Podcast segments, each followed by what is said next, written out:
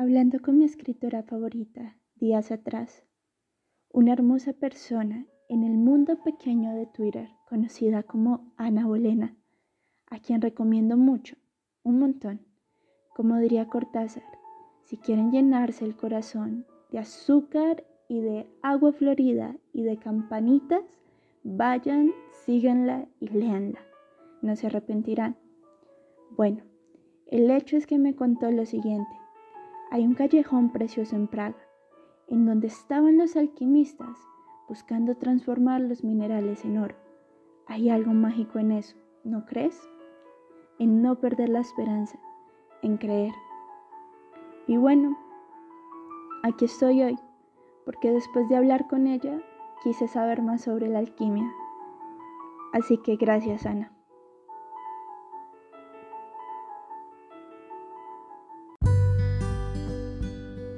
Deja que la belleza de lo que amas sea lo que eres.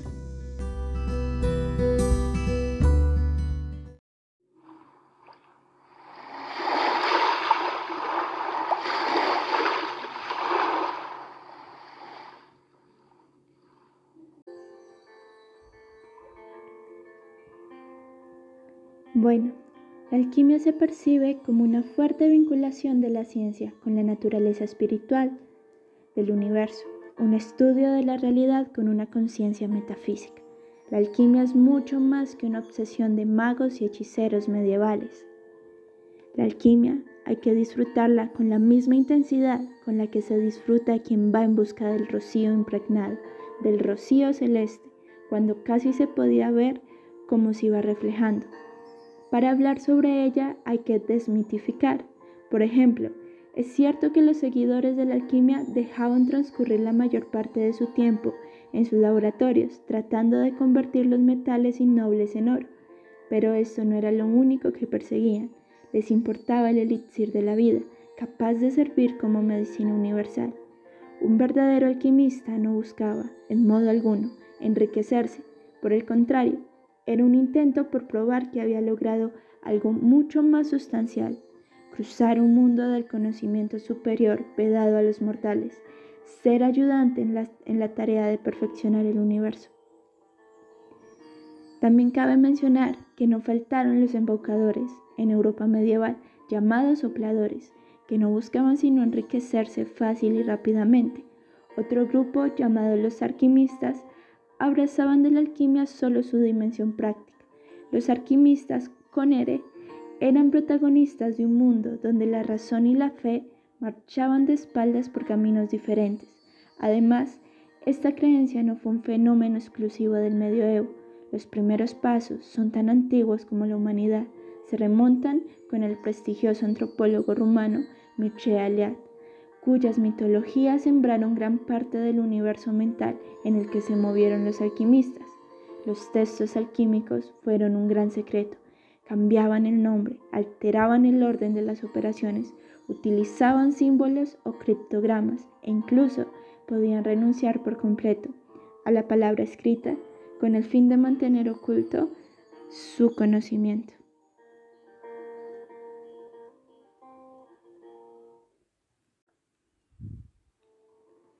Podemos también decir que la alquimia es una cosmogonía.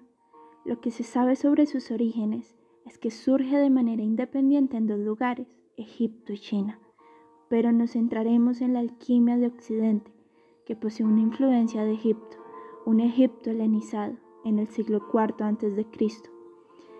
En la época de Alejandro Magno, la alquimia nace como una nueva forma de conocimiento influenciada por tres factores. Una de ellas, el contexto histórico, antes mencionado. Otra, la religión. Prueba de ello es que parte de este conocimiento se basa en la filosofía hermética, la cual toma su nombre de Hermes Trimegisto, hijo de la fusión de la deidad egipcia Tot. El tercer factor son las artes químicas aplicadas, el tecnicismo. El documento alquímico greco-egipto más antiguo se encuentra en la biblioteca de San Marco en Venecia. Entre 1576 y 1612 Rodolfo II, soberano del Sacro Imperio, hizo de Praga una especie de capital mágica de Europa. Se inclinó a favor de las artes, la ciencia y también de la magia. Incluso en su corte se llegó a ver figuras como Kepler.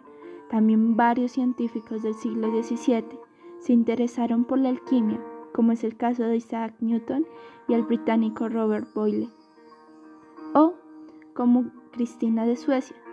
Incluso la famosísima puerta mágica del marqués de Palombara en Roma está adornada con símbolos alquímicos, porque probablemente era la entrada al laboratorio del marqués.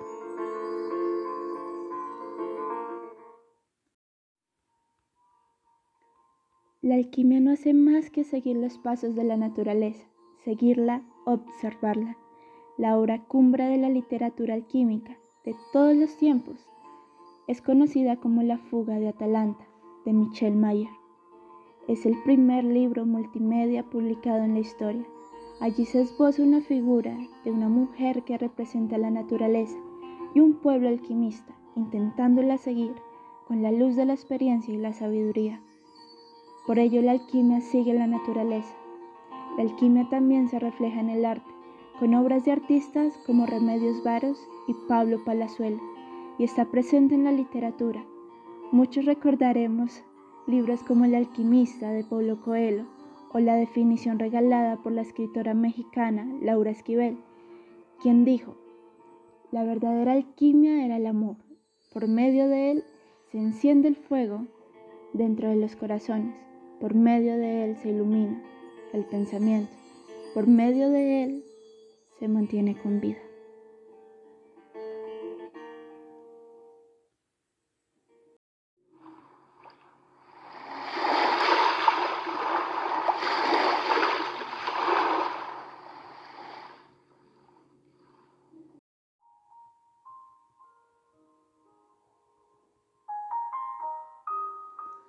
Para finalizar, Terence McKenna, escritor, historiador del arte, orador y filósofo, dijo una vez, la naturaleza ama el coraje, demuestra que ama el coraje porque removerá obstáculos. Tú haces el compromiso y la naturaleza responderá a ese compromiso, removiendo obstáculos imposibles. Sueña el sueño imposible y el mundo no se abrirá bajo tus pies, te hará despegar. Este es el truco. Esto es lo que todos esos maestros y filósofos que de verdad contaron, que de verdad tocaron la meta alquimista, esto es lo que entendieron. Esta es la danza chamánica en la cascada. Así es como se hace la magia. Se hace dejándote caer en el abismo y descubrir que es una cama de plumas.